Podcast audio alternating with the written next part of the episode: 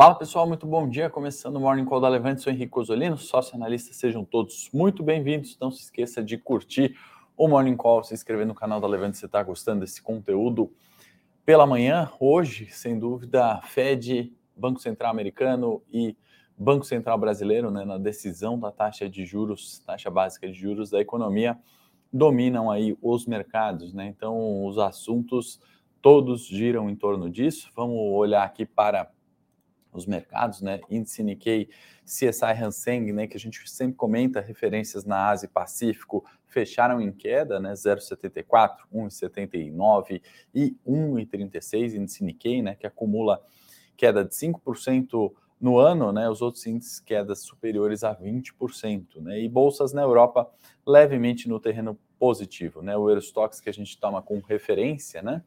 Praticamente no 0 a 0, a gente tem ainda outras bolsas europeias negociando no terreno positivo, exceção da Alemanha, né, caindo 0,01 também praticamente estável.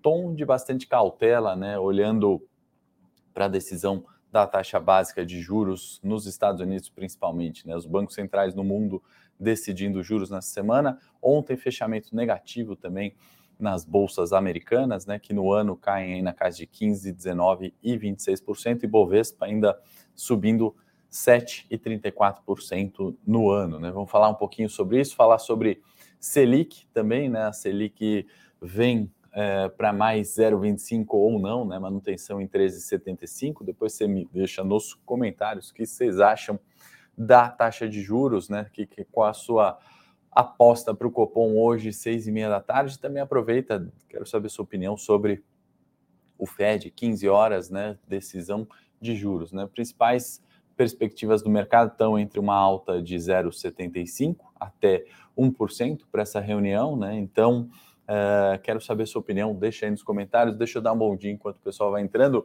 Miquel, Eduardo, Eliane, Hamilton, Luiz, Bruno, sejam todos muito bem-vindos. Deixa eu voltar aqui para o gráfico da Bloomberg, né, para a gente começar a discutir um pouquinho dos temas de hoje, né, sobre juros dos Estados Unidos. Uh, as condições né, de trabalho, né, lembrando que o Fed tem aquele mandato duplo, né, o Banco Central americano, na hora que sobe juros, né, não é só com o objetivo de conter a inflação, é chegar também é, na meta de emprego. Né? E na ponta de emprego, diferente da inflação, o mercado americano vai muito bem, obrigado. Né? Então a gente tem ainda um nível uh, de desemprego bastante baixo, né? E o Powell vem falando isso, né? Que ele consegue subir juros e mantendo o nível baixo em 3,70, né? Atualmente, uh, taxa de desemprego nos Estados Unidos, subida né, de salário hora, então outro dado importante é a linha roxa aqui, né? A gente está vendo um aumento ali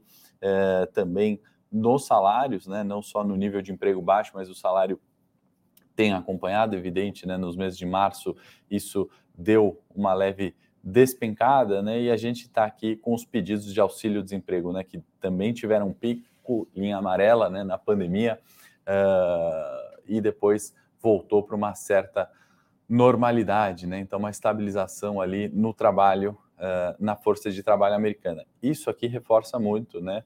Uh, minha opinião, pelo menos, de que o Fed segue subindo juros, né? De que o Fed pode levar a taxa terminal ali, né, no fim desse ciclo de aumento até 4,5, na minha opinião.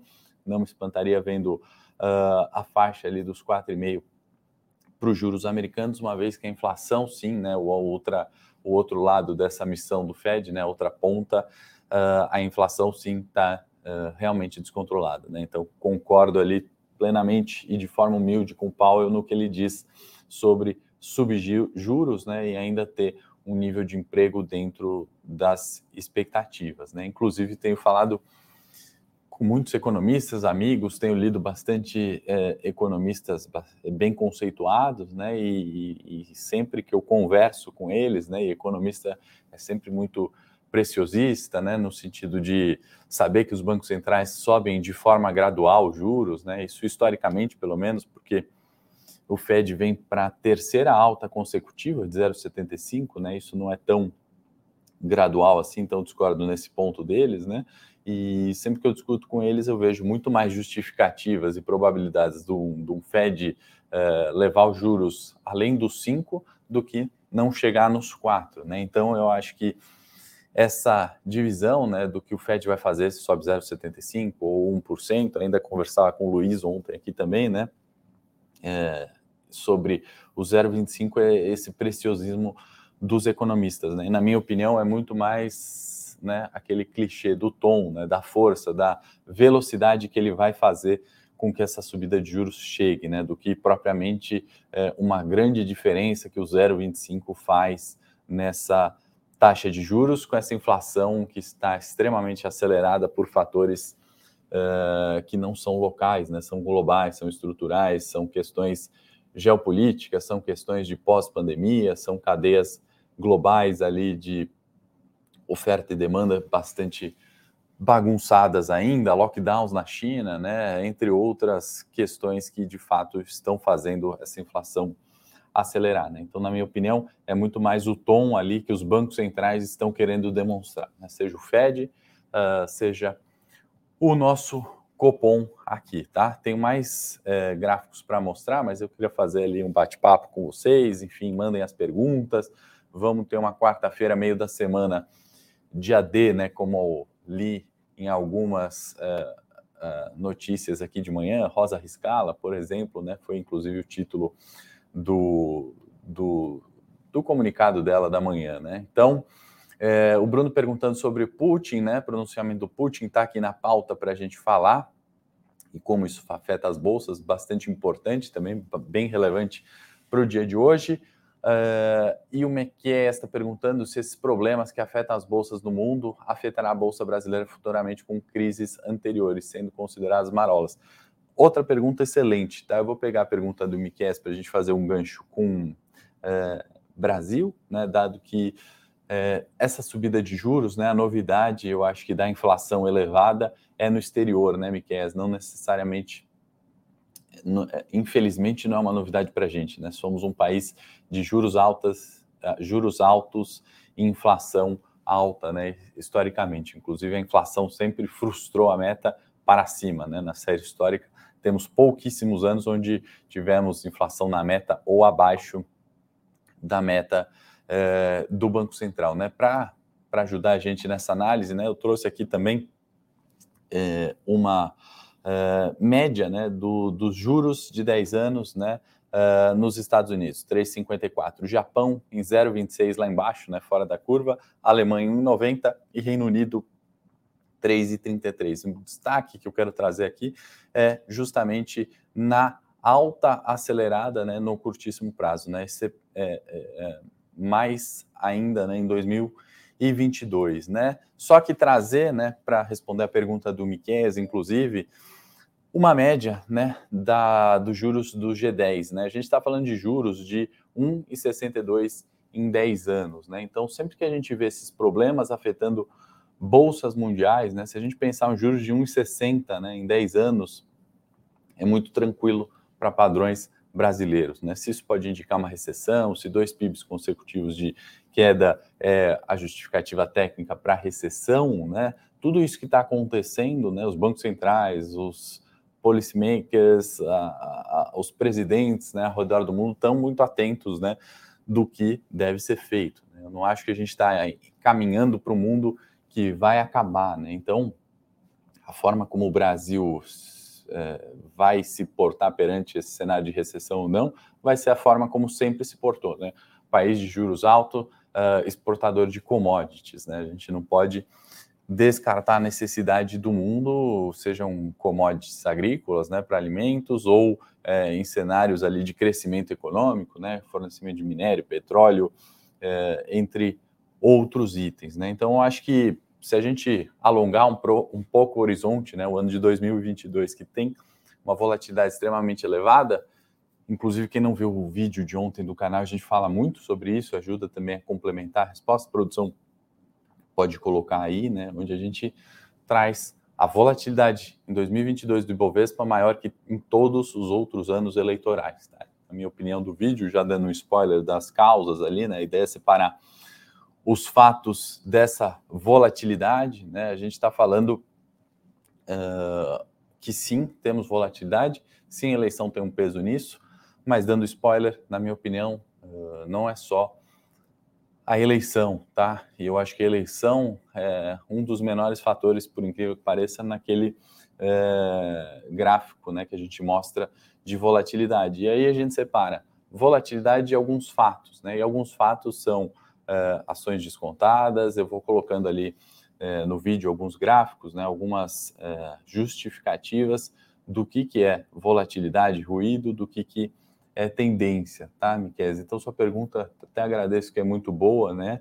Uh, não temos como considerar crises marolas, né? não tem como a gente falar que o subprime foi uma marola, não tem como a gente justificar o corona ou essa questão de inflação como sendo marolas, né? mas é, o comportamento de mercados, eu acho que Brasil e Bolsa né, tem alguns ativos descontados, tem alguns ativos performando bem. Aqueles ativos que despencam, né, que perdem 50% de valor e não retomam, muitas vezes estão numa justificativa uh, errada de preço de tela. Né? Não quer dizer que a empresa não vale nada, mas o preço de tela que vem esticado. Então, uh, olhando um pouco esse cenário, né, a gente ainda tem muita empresa eh, para se valorizar. Evidente né, que qualquer crise, qualquer choque, qualquer cenário eleitoral diferente daquele esperado, pode sim é, afetar e vai afetar, mas a gente vai se comportar muito numa dinâmica de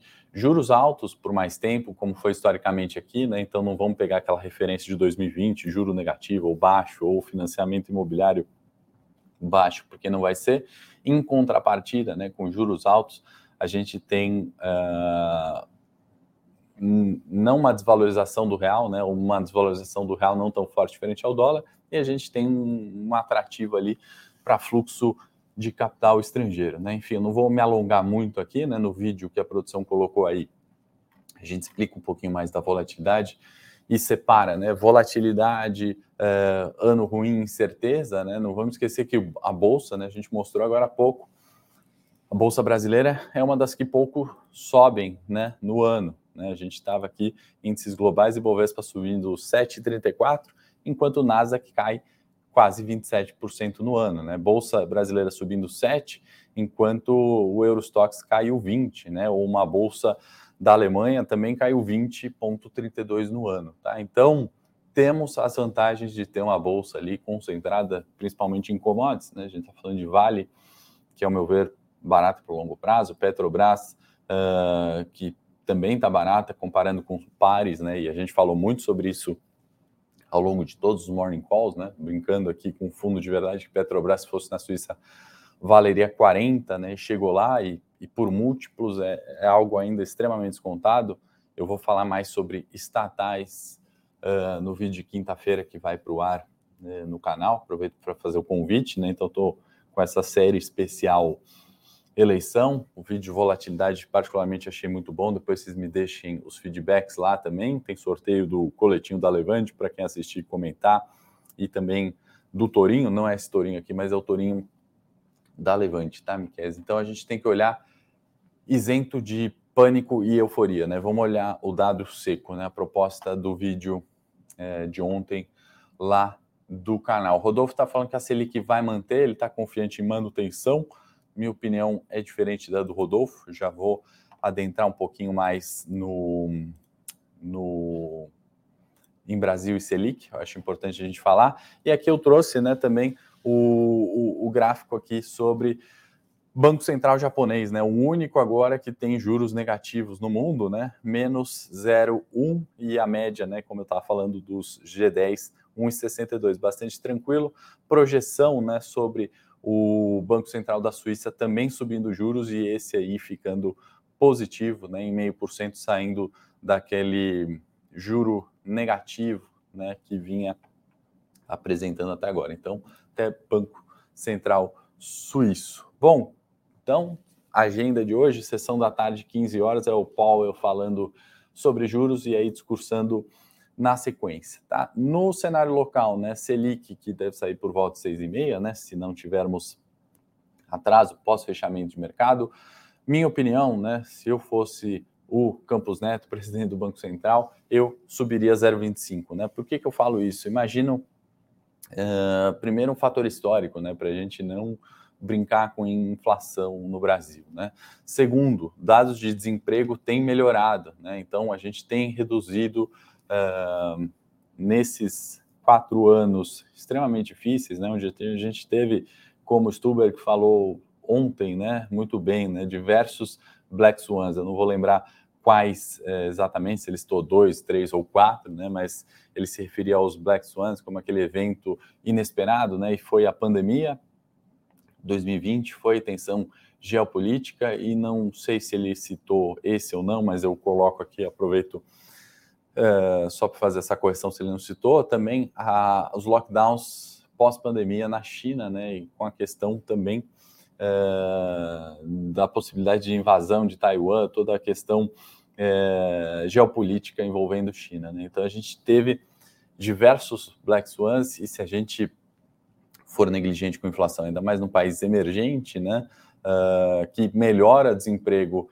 nesse cenário extremamente ruim que a gente viveu, né, e, praticamente um milagre nossa bolsa ser a única no terreno positivo, como a gente está falando, já subiria a 0,25 como sinalização, né? E aí de novo voltando ao mesmo comentário que a gente fez para o Fed, né? Na minha opinião, o 0,25, a exceção do daquilo que é de fato correto e eu chamei de preciosismo ali dos economistas, né, em projetar o 0,25, eu acho que é mais pelo tom de fato, né, pela sinalização de que uh, estamos com uma política monetária dura né, e restritiva para conter inflação, que, apesar dos meses de deflação, né, de novo, né, foi algo pontual adotado pelo governo em isentar, né, em reduzir impostos como o ICMS do combustível, da energia elétrica, e isso sim fez uh, os preços ou a inflação aqui é, reduzir nos últimos meses. Né? Não é algo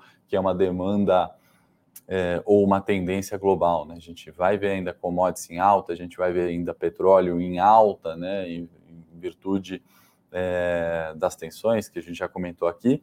Então, essa seria a minha decisão ali, se eu fosse Banco Central. Depois vocês me deem as opiniões, tá? Uh, bom dia para quem está chegando agora. Super quarta, Selic mantido em 3,75, tem sido voto vencido aqui, né? Alguns também estavam defendendo a alta de 1% no Fed, né? E aí, de novo, né? Só para a gente concluir esses comentários sobre aumento de juros, né? Eu acho que é muito mais o tom que a autoridade quer adotar ali do que propriamente a diferença se o Fed para os mercados, né? Vai subir um ou 0,75, ou se o Copom vai manter em 3,75 ou levar para 14. Né? Eu acho que nesse, né, nessa decisão específica, eu acho que a diferença e reação dos mercados, mais quanto o tom, do que propriamente com a manutenção ou subida no caso da Selic. Bom dia para quem está chegando agora. Para comentar um pouquinho também, né, ontem o Guedes ainda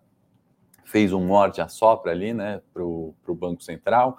Primeiro, uh, deu a entender né, que em 23 ele vai estar sem o freio de mão puxado, né, refer se referindo aos aumentos uh, da taxa de juros do Banco Central, né, então deu uma cutucada ali, né, falando, poxa, poderíamos crescer muito mais PIB se não tivesse esse aumento de juros, né, e aí, na minha opinião, é, e obviamente ele também sabe disso, né, não é não seria o correto não subir juros, né, da, da, inflação elevada, e depois ele assopra, né, falando, não, eles fizeram o trabalho direitinho ali, é, foi o primeiro banco central que acordou, né, enquanto o mundo está dormindo com esses juros baixos, né, inclusive o gráfico que a gente trouxe dessa inclinação dos juros no mundo, né, é, vem nessa linha, né, os bancos centrais demorando ali, né, sendo cautelosos como sempre são, uh, e o Banco Central brasileiro foi na frente, né, então teve esse é, morde assopra, e tá minha opinião aí sobre Selic hoje, é, Fed, que são os assuntos que vão dominar o mercado, e lembrando, né,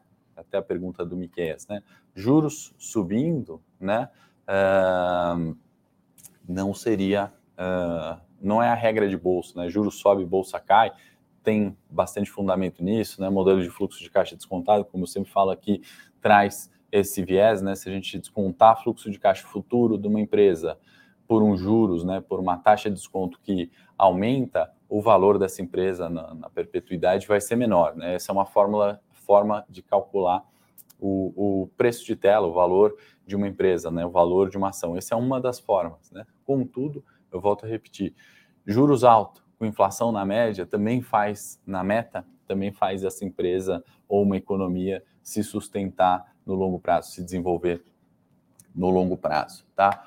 O Marcos está complementando aqui que o Stuber citou como cisne negro a inflação no hemisfério norte também, né? De fato, acho que foi exatamente isso. Marcos, obrigado. Ele também comentou sobre é, um dos Black Swans, né? Uma inflação ali que nunca é, foi vista, né? Pelo menos nos últimos 40 anos. Estava esquecendo de comentar do Putin, né? Que foi a pergunta também. Ele fez esse discurso, né? Mobilizando ali forças reservistas, né? Então, é, colocando mais lenha nessa fogueira de guerra. Então, algo que continua. A gente também comentou esse tema né, de forma bastante cautelosa, porque eu sempre comentei aqui, né, não sou especialista geopolítico, né, fiz só aquela comparação do que foi com a Crimeia né, no, no, no, passado recente e anexou o território, né, o que tudo, minha opinião, né, e aí um palpite mesmo, né, Ucrânia vira russa, né, ela tem reforçado, inclusive o Putin falou que não está blefando, pode usar as questões de arma nuclear, enfim, né, de fato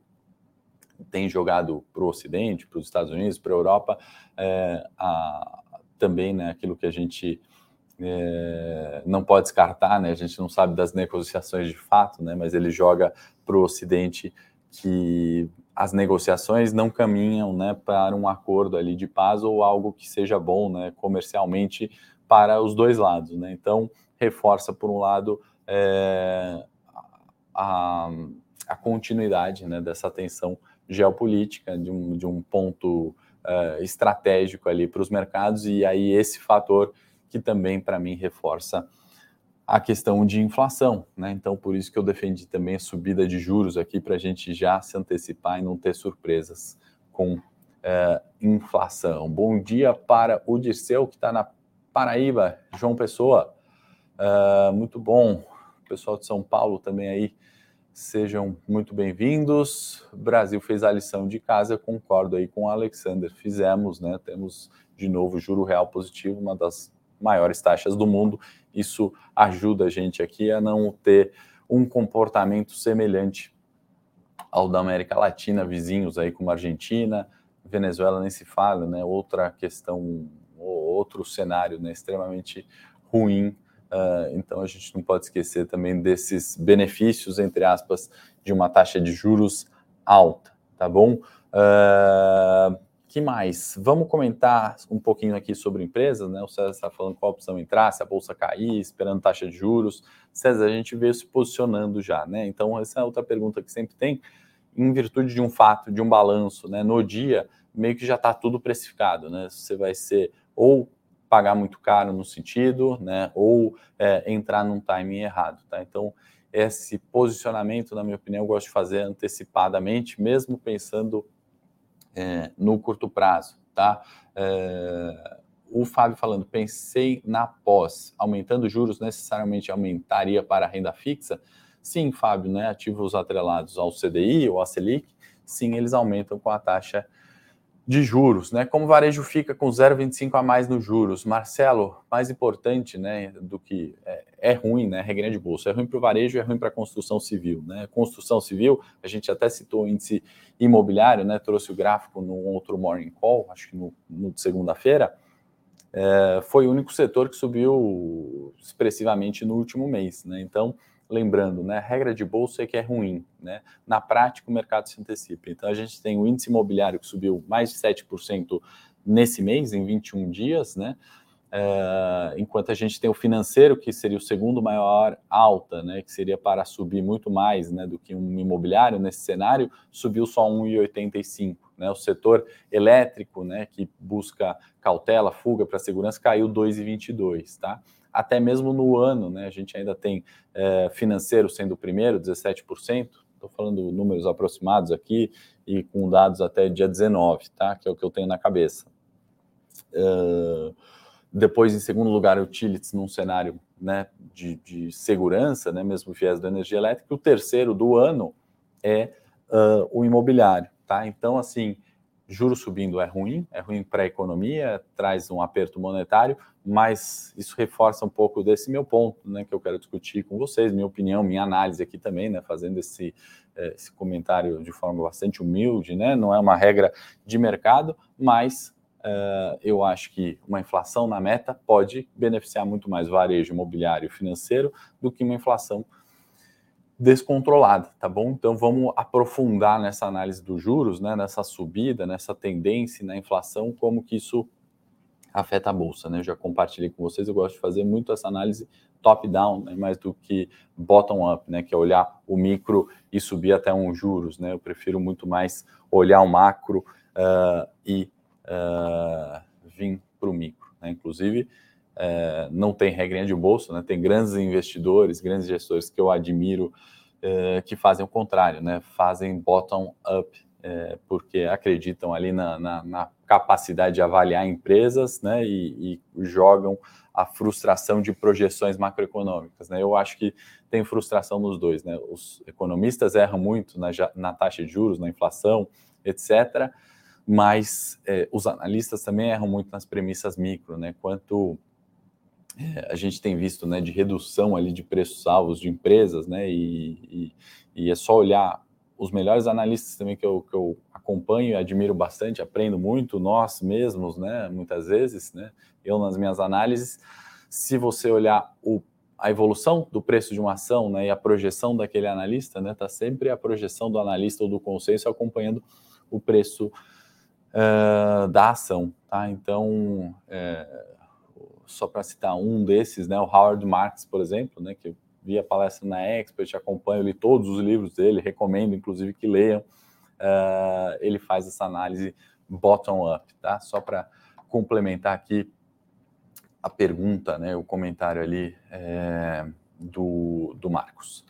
que mais, pessoal? Vou falar um pouquinho de, de micro, né, de, de corporativo, inclusive a produção quiser colocar o link do meu Telegram, sempre de manhã eu coloco notícias, fatos, é, informações importantes das empresas listadas em bolsa, né? Porque a gente nunca tem tempo de detalhar tanto aqui o micro, né? Porque são diversas empresas, né? A gente precisaria é, talvez de uma outra hora e, e não daria tempo de co cobrir tudo. Então, nesse Telegram gratuito, comenta um pouquinho lá. Quero destacar hoje Iguatemi, né? Já que a gente está falando de juros e de um cenário de alta de juros não sendo bom para construção civil, shopping centers.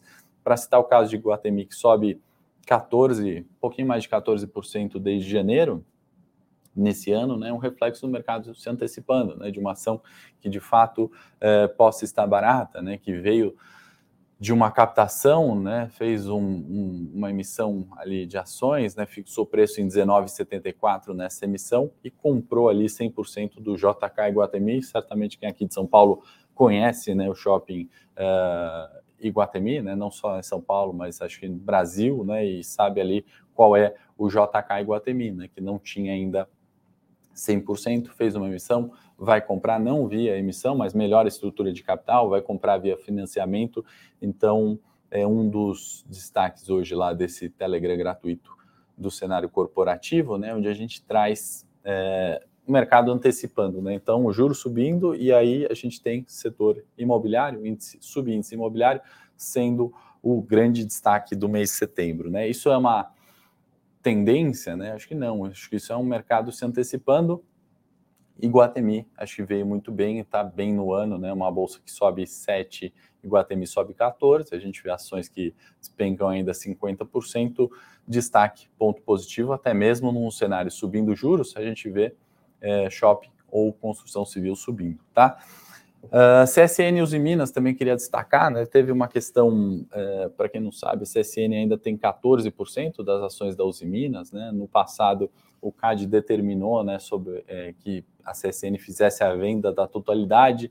Chegou a data disso, o CSN pediu uma postergação do prazo, foram mais três anos. Essa data encerra hoje e CSN ainda detém uh, uma participação muito forte na Uzi Minas. Né? Isso tem gerado um ruído, tem gerado um atrito. A Uzi Minas uh, entra ali com um processo, né, alegando que a CSN deveria pagar uma multa de 15% do valor das ações detidas, né, em virtude do não cumprimento dessa determinação do CAD. é, o valor seria aproximadamente 120 milhões, aí valor de tela das ações hoje, e aí, é, para quem não conhece o CAD ainda, né, ele tem essa função né, de, de favorecer a concorrência, né, o livre mercado, e toma essas decisões, né, sempre que tem fusões, aquisições, é, participações, o CAD sempre deve aprovar isso ou não. Né, e lembrando que CSN Uzi Minas tem 70% juntas né, do mercado é, de aço plano, né, isso é bastante, é uma concentração muito grande, né? então é em virtude disso que o CAD atua e fez essa determinação. Tá? São alguns dos destaques que você vai encontrar lá no meu Telegram gratuito, uh, que a produção deixou o link aí na tela para vocês. Não esqueçam de ver o vídeo da volatilidade. Estou fazendo uma série ali também sobre opções, é, opções não, eleições, né, para a gente comentar, né, o conteúdo. Tem sorteio, vai lá ver o vídeo, me fala o que você achou trouxe no vídeo de ontem, que foi ao ar, se você não viu, assiste. Volatilidade, eleição, né? Fato e ruído. O que, que a gente tem que é, olhar, né? Pensando nas últimas eleições, replicando o cenário para hoje, que tem ações ali de tensões geopolíticas, é, inflação global, não só local, tá? Uh, que mais? Queria trazer também o gráfico uh, do Ibovespa, né? A gente viu juros aqui, aproveitar que está na tela, juros arrefecendo, né? Então, janeiro 25 na casa dos 11,89, os últimos três dias de queda, já antevendo um cupom. Fazer um comentário também sobre o dólar, né? Eu trouxe na segunda-feira aquele candlestick de arrefecimento, né? E aí eu dei o meu palpite, né? Eu falei, olha, apesar desse candle ser esse candle, né, que indica uma reversão, né, esse arrefecimento e de fato aconteceu nos últimos dois dias, né? Acho que foi na sexta-feira ou na, na segunda mesmo, né, que eu trouxe esse candlestick, de fato indicou, né? Mas aí eu tive aquele palpite, né? Apesar desse cenário ou desse candle indicar isso, né? O cenário não indicava, né? Eu trouxe, ó, pelo menos é um ponto de cautela, né? Num, num ponto de resistência você avalia uh, e pode também não fazer nada, né? Um candle de indefinição. E Bovespa, né? Sem novidade, a gente está falando né, para não comprar. Essa foi a terceira semana né, que a gente fala, não compra euforia é, não vende o pânico, né? E de novo, é, os mercados ontem e anteontem, né? Subiram, viram, voltaram aqui para a briga do 112 aqui, em contra vendedor, em contra comprador, a briga é grande no 112, a resistência do 114, são seis semanas que é, prevalece, né, sem grandes novidades, e o suporte do 108, né, para a gente ter é, um cenário, né, e entender que isso é um topo mais baixo que o anterior e não que vai ser o rompimento desse último topo do 112, a gente precisa do rompimento do 114. Do contrário, né, se vier um cenário muito ruim e a perda do 108, né, que vai reforçar é, topos descendentes no Ibovespa, e aí teremos maior clareza para no curto prazo fazer vendas descobertos com opções comprar é, puts né, de forma mais é, forte, né, mais pesado, um percentual mais pesado, ou não, né, de repente, passada a eleição, passado esse cenário agora né, da, da super quarta, chamada super quarta aí de decisões de Banco Central pelo mundo, é, podermos ver, né, quem sabe, se o ano né, de 2022 foi uma reversão né, daquilo que a gente estava observando em julho e junho, especialmente nesse ano, né, com os lockdowns na China, surpresas da inflação não arrefecendo nos Estados Unidos de forma alguma, né, e aí retomar tendência de alta, tá, pessoal? Por enquanto, né, vou até colocar o gráfico semanal, aquela nossa análise técnica, né, tem se mantido das últimas uma, duas, três, quatro, cinco, seis semanas, né, e a primeira aqui adentrando, né, então são quase sete semanas onde ao 108 encontramos comprador, né? E essa setinha aqui não se cumpriu, né? Nessa semana, a perda do 108 não aconteceu. E no 114 a gente tem encontrado vendedor, né? Então já vou colocar setinhas aqui vermelhas, né? E por hora, né? Vamos ver se essa seta verde se confirma. Eu tinha até colocado um verde e um vermelho, né? Em algum momento aqui, vamos voltar setinha vermelha aqui.